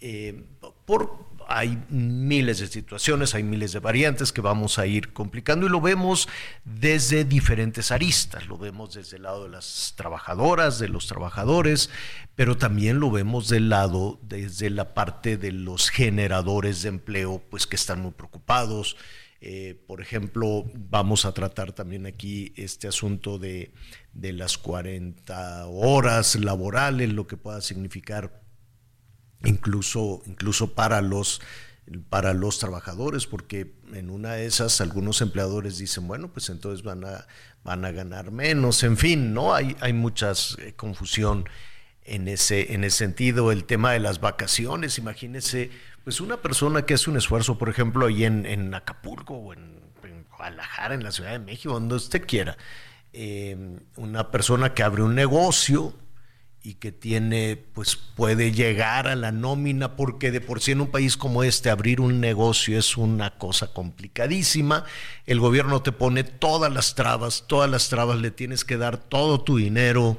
Es, es terrible eh, ser un emprendedor en este país. Bueno, con todo y eso logras tener más o menos una planta de trabajadores, de trabajadoras, y este, resulta que pues muchos legisladores yo entiendo que toman nota de lo que sucede en otros países con una realidad laboral absolutamente distinta, con unas condiciones económicas absolutamente distintas, con apoyo de gobiernos absolutamente distintos, pero toman algunas perlitas para aplicarlas en México. Entonces decir, ah, bueno, pues vamos a aumentar los días también de vacaciones, que sean un mes de vacaciones. Ah, bueno, entonces la persona que hace ese esfuerzo tiene que contratar a otra persona durante ese tiempo y todo se va convirtiendo en, en trabas durísimas. A ver, ahí está, y ayer lo adelantábamos, Miguel, el tema de las futbolistas, el tema de los equipos de fútbol femenil que en este asunto de, de política, de, de, los legisladores de Morena, decir sí, que sea, este, eh, vamos a, a emparejar los sueldos y lo único que hicieron fue condenar a que se acabe la fuente de trabajo o el, y no solo la fuente de trabajo, sino el desarrollo deportivo de algunas mujeres. Es decir, de pronto puede ser así como una buena intención, que la quieren convertir en votos o que quieren apuntalar la popularidad, etcétera, etcétera, y van cometiendo una serie de situaciones. Pero bueno, hoy queremos hablar también... Em, pues de las personas que de pronto no saben qué les sucede en el trabajo. ¿No? Hay personas que a quienes nos gusta mucho nuestro, nuestro trabajo, que todo el día lo estamos pensando y no lo pensamos en función del horario, de que si las 40 horas, las 48 horas, imagínate Anita Miguel que estuviéramos pensando en que solo vamos a trabajar de tal a tal. No, pues no, nuestra, somos muy afortunados porque nos levantamos pensando en este trabajo y este, cerramos la cortina pensando en este trabajo. ¿Puede ser un trastorno mental? Pues no lo sé. A lo mejor también trabajar tanto puede, a lo mejor también puede ser un, un trastorno, ¿no? Así como hay muchas personas que de pronto caen, en un... El famoso, el famoso working, Javier, por supuesto. El working, el, el, workaholic, ¿no? Pues, pues no lo sé no sé si es normal o no, pero pues mientras te guste lo que hagas, pues es, para algunos es una bendición.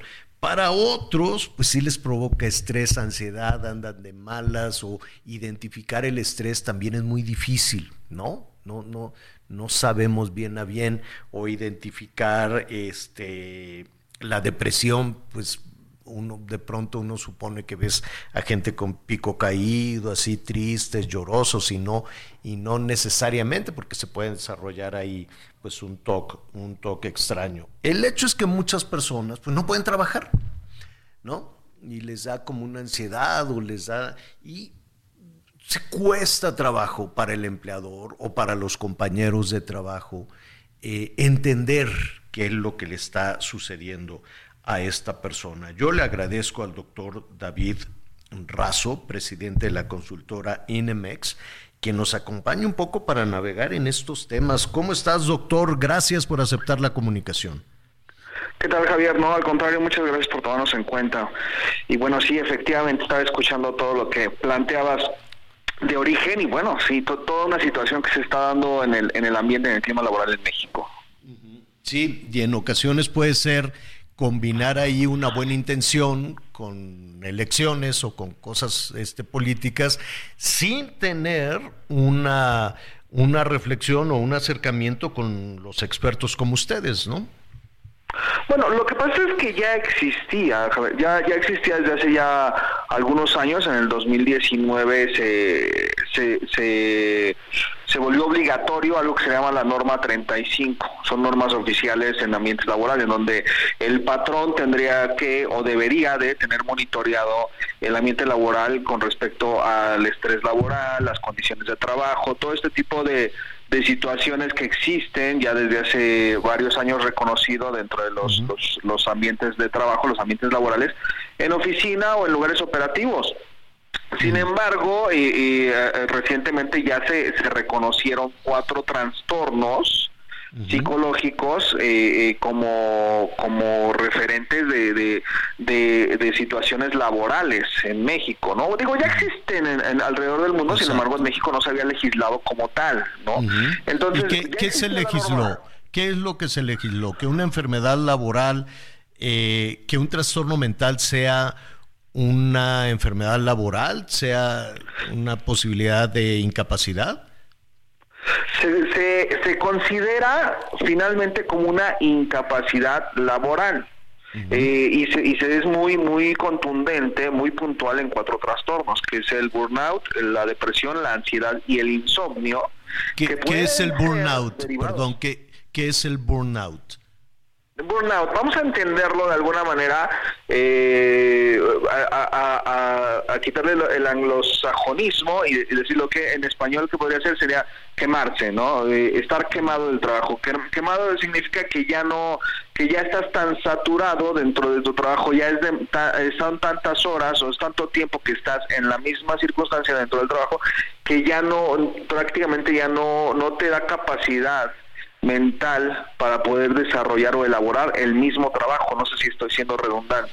Sí, sí, te entiendo, que es un exceso y ya no das más, ¿no? Ya emocionalmente, ni física ni emocionalmente eh, ofreces más o estás realizando bien tu trabajo. Exactamente, entonces pues obviamente este, este tipo de situación decrecen tus capacidades en materia laboral, vamos, no vas a poder ser eficiente ni eficaz laboralmente y, por supuesto pues te va a llevar a otras condiciones que ya, que ya estamos mencionando. Sin embargo, esto no es como que tú vayas y le digas a tu patrón, sabes que yo estoy deprimido y, ya me voy de incapacidad una semana. Pues no, todo tiene que ser diagnosticado por un, por un psicólogo, por un psiquiatra eh, eh, en, en, la materia. Era, eh, ¿Cuáles son? ¿El burnout? ¿Qué más? El burnout, la depresión, la ansiedad y el insomnio. Son las cuatro, las únicas cuatro hasta la fecha del día de hoy que han sido legisladas y se han autorizado como eh, eh, incapacidad laboral. ¿Y qué pasa cuando una trabajadora o un trabajador va, no sé, con algún especialista, no sé si en, no sé si en la salud pública existe, pues de hecho no sé si existe ya la salud pública, ¿a, dónde podría, cómo se puede detectar esto? Una persona que dice, pues sí, yo no me siento bien anímicamente en mi trabajo, pero necesita un comprobante de eso, ¿no? Claro que sí, digo, las condiciones existen. Sabemos, eh, digo, entendemos de una manera muy precisa que las condiciones en, la salud pública que han estado bastante deterioradas, eh, bueno, por los últimos años y que no es como tan fácil decir, bueno, si no es tan fácil conseguir un, cardiólogo o, algún oncólogo, pues mucho menos un psicólogo, ¿no? Dentro de la salud pública. Sin embargo, pues será necesario, será necesario para cualquier institución decir, ok, para yo poder darla o poder entregar o aceptar una, una, eh, una incapacidad laboral, pues el comprobante médico por parte de las instituciones que representan la autoridad en México. ¿Y qué, hace? ¿qué, responsabilidad del empleado. ¿Qué hace el empleado con esa incapacidad laboral? Lo mismo que haría si te da gripe, si te da lo mismo que haría si te da a su casa un tiempo pero pues una gripe, una gripe, por ejemplo, la pandemia ya al final, en el COVID, pues ya eran creo que cuatro días, algo por el estilo. Con un tema de enfermedad mental, pues no hay límite, ¿o sí? No, sí, sí lo hay. Eh, hay que hay que darle el bemol a cada característica de las de, de- del, del, del estrés o de la situación que presenta el empleado en materia psicológica. Entonces ahí ya no nos podemos nosotros meter tanto ni como empresarios, ni como asesores, ni como consultores, ni mucho menos como médicos. Tendremos que dejarlo en manos de los de los expertos, que es el psicólogo o el psiquiatra, que, que liberará la, la, eh, la incapacidad y dirá, sabes que esta persona necesita siete días o cinco días o cuatro días, eh, porque son enfermedades, Javier. O sea, al final del día sí, está enferma la Sí, persona, son, son enfermedades y mi percepción, corrígeme, eh, la, verdad la, percepción puede estar absolutamente equivocada, pero mi percepción de un, de, un trastorno emocional, eh, de lo cual afortunadamente ya se habla muchísimo más libremente, es que hay personas que pueden durar muchísimo tiempo en un tratamiento para sentirse bien. O tal vez sea con, un con, con cuestiones ya de, de medicamentos y cosas así, no lo sé. Hay que habilitar al empleado, primero. O sea, lo que, el abordaje médico tendrá que ser de la siguiente manera. O sea, hay que habilitar al empleado para que esté en condiciones laborales. Eso es lo primero y lo más importante, ¿no? Darle, darle eh, calidad de vida a la persona. Eh, eh, una vez que ya está habilitada la persona para poder reintegrarse a su trabajo, yo creo y, estoy certero, estoy 100% seguro que el tratamiento tendrá que ser a largo plazo. Sin embargo, eh, eh, se harán las sugerencias y las modificaciones pertinentes al ambiente laboral si es que este mismo está provocando, por lo mismo eh, la persona llega a la depresión o a la ansiedad. Entonces hay que atacar por todas las, las líneas. Claro, ya te entendí. En una de esas, y hay un factor ahí que provoca ese tipo de situaciones, ¿no? Que puede ser desde alguna situación de, de- entre compañeros o, o tal vez el desarrollo de la actividad asignada o la jefa o el jefe, en fin, ¿no? Pero Siempre pues, pasa. se puede llegar a un, a un punto complicado. Y, y, y- y no sé, ustedes como, como asesores en, en, en todo esto, como consultores, ¿qué pasa cuando quien se siente mal es el empleador emocionalmente? Bueno, eh, en este eh, el- ah, estamos hablando del patrón en específico, ¿verdad? Sí, sí, sí. Sí, ¿qué tal que dice el empleador? Es que yo ya no puedo con esto. no, eh, eh, se- digo, yo entiendo que la ley, que la ley siempre, este, la ley laboral, todo eso más- siempre está del lado de, de las trabajadoras y de los trabajadores. Vulnerable, y queda de muy, se considera vulnerable. Ajá, y queda muy descobijado el empleador, pero en muchas ocasiones el empleador está casi casi en las mismas condiciones económicas e, e incluso laborales que, que los que los trabajadores, ¿no? Hay ocasiones en, yo me quiero imaginar, ahora que hablábamos de Acapulco, por ejemplo, pues una persona que echa a andar el negocio y trabaja a la par que los empleados, pero asume la responsabilidad de la corrupción, de las presiones, de los impuestos, de esto, aquello, del otro, y al mismo tiempo tiene que trabajar de la misma forma que los, eh, que los empleados. México es así.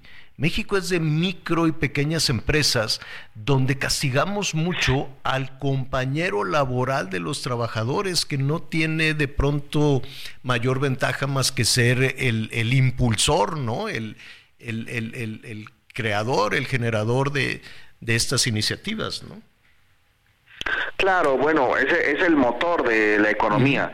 Y, y lamentablemente, y lo digo desde, desde un punto de vista 100% personal, digo, lamentablemente en este país y ahorita bajo las condiciones en las que nos encontramos, pues eh, ser emprendedor te vuelves enemigo público número uno, ¿no? Sobre todo del gobierno en turno. Entonces, pues obviamente las condiciones jamás, jamás por parte de las legislaciones, por parte de las legislaturas, por parte de, de, de gobierno, pues nunca están volteando a ver ese ese ese factor de los emprendedores. Y la verdad es que eso es lo que mueve al país. Y si no apoyamos a ver si, si en México no apoyamos el emprendimiento el desarrollo la innovación todo lo que lo, lo, lo, lo que el emprendedor representa nos vamos a ir a pique Javier, nos vamos a ir a pique y porque lo estamos atacando. Totalmente, totalmente de acuerdo con iniciativas que pueden ser muy nobles, pero que deben de incluir también al motor. Entonces, David, eh, te agradecemos mucho esta primera conversación, está interesantísimo el tema. Eh, David Razo, presidente de consultora Inemex, ¿cómo te podemos localizar tus redes sociales o de Inemex para eh, todas aquellas personas que tengan una duda y que quieran, este, ya sean empleados o empleadores, entrar en contacto con ustedes. Claro que sí, pues así como tal, David Razo en todas las redes sociales, me encuentran Facebook, Twitter e Instagram, ahí me pueden escribir, con mucho gusto yo estoy atendiendo todo el tiempo. Y bueno, también Inemex la encuentran en todas las redes sociales de igual manera y también nos pueden escribir a partir de, las plataformas en todas las, redes, estamos presentes y muy, muy activos eh, a todos los mensajes que recibimos. Oye David, muchísimas gracias. Apenas vamos en la cascarita del problema, ¿eh? Y, y, hacemos como que hacemos que no, como que no sucede. Pero es, uno, es una de las grandes consecuencias de, la catástrofe que fue, que fue la, pandemia y su, y, su, y su tratamiento. Y no podemos hacer como que nada pasa. ¿no? Si queremos, si queremos salir adelante. Entonces, pues te agradezco mucho, David. Ojalá nos acompañes más seguido. Muchas gracias, al contrario, muchas gracias a ustedes y que, y que sigamos eh, eh, trabajando y saliendo adelante por México y pues por Guerrero ahorita. Así es, definitivamente. Gracias, David. Bueno, pues eh, ahí es el tema, lo vamos a seguir, muchísimos comentarios, cosas. es difícil, ¿no? A veces identificar que uno mismo o alguna persona cercana en el trabajo o en la familia, pues pueda tener una, una situación emocional y cometemos grandes errores. No, no, ya, a ver, échale ganas. Pues porque no sabemos, ¿no? Anita, Miguel, es, es un asunto que hay que tomar con mucha, mucha seriedad. Sí, con mucha seriedad y también con mucha responsabilidad. Y no hay que hacer, y sobre todo fíjate que a partir del, del COVID, que también ese es otro de los grandes temas, sigue todavía esta incertidumbre de qué tantas enfermedades mentales o qué tantos trastornos mentales pudimos sufrir algunas de las personas que, que tuvimos esa enfermedad, porque eso también es una realidad que se está descubriendo, Javier. Una realidad. Y los cambios y las formas de trabajar que también cambiaron ahora con el home office, con los trabajos a distancia, pues hay mucha gente pues que le ha convenido, pero hay otros que no tanto porque al final sienten que hoy es un encierro en solitario y hay gente que no tolera estar en solitario. Entonces sí, me parece que estamos ante una nueva época, ante una nueva etapa de cambios, de forma de trabajar, de forma de pensar, pero también me parece que debe ser una época de cambios en donde saber sobrellevar y entender estas enfermedades mentales que creo que siempre han existido, sencillamente no se hablaba tanto de ellas, ¿eh? Oye Javier, y, además algo muy importante es que la salud mental tiene que ver con que realmente, pues, conozcamos a qué se refiere, ¿no? Es, o sea, podemos estar tristes, pero cuando ya tienes dos semanas que no te quieres levantar y todo, empieza una depresión y entonces, pues, hay que pedir ayuda. Hay muchas cosas que nunca, de las cuales nunca se ha hablado, nunca hemos tenido, pues, educación en este sentido. Y pues ahora que nos explota una pandemia y que desencadena toda una serie de, de de situaciones que tienen que ver con la salud mental, pues no sabemos cómo hacerle frente. Entonces yo creo que además de atender ese frente ahorita, sí es importante que hablemos con los más jóvenes, ¿no? Con quienes vienen atrás, en relación a lo importante que es sentirte bien, ¿no? A, escuchar esa voz interior, pero no enrollarnos con todos estos coaches, meditación. Ay, una cosa, no, no, no, no, que, es una locura, o sea, este, yo luego hago un pues resumen de cosas positivas, hay 450 corrientes y todas se contradicen. Mira, tener una, un buen pensamiento y reírte un ratito, además de que oxigena y que físicamente es bueno, ayuda también a cargar a cargar la pila. En un país como este, donde pues la gente no, no nos podemos enfermar, no te da tiempo de enfermarte porque pues no, tienes que eh, llevar el sustento, jalarle, vamos para adentro. Pues ahora imagínate una cuestión emocional, pues nada, la guardas ahí en el cajón y hacemos como, como que nada sucede. Pero pues aquí nos acompañamos, hombre, aquí, aquí eh, nos, nos abrazamos, nos acompañamos, nos escuchamos sobre todo. Pues vámonos por una sopita en este momento, Anita Lomelí, gracias. Buenas tardes, y un tequilita podemos empujar ya el jueves. Pues ok, uno nomás. Me parece muy bien. Uno. Perfecto, para el desempance. Miguelón, gracias. Gracias, buenas tardes, buen provecho. Yo soy Javier Alatorre, lo espero a las diez y media en Hechos Azteca 1. Buenísimo se va a poner. Lo invito a que siga con nosotros Salvador García Soto en el Heraldo Radio. Tanto tiempo esperando para verte de nuevo. Yo sé que me sigues pensando y que si me ves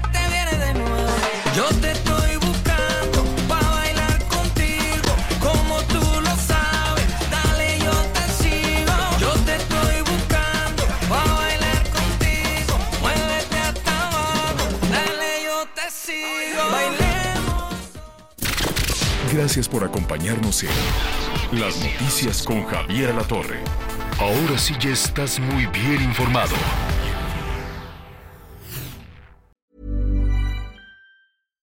When you make decisions for your company, you look for the no-brainers. And if you have a lot of mailing to do, stamps.com is the ultimate no-brainer. It streamlines your processes to make your business more efficient, which makes you less busy. Mail checks, invoices, legal documents, and everything you need to keep your business running with stamps.com.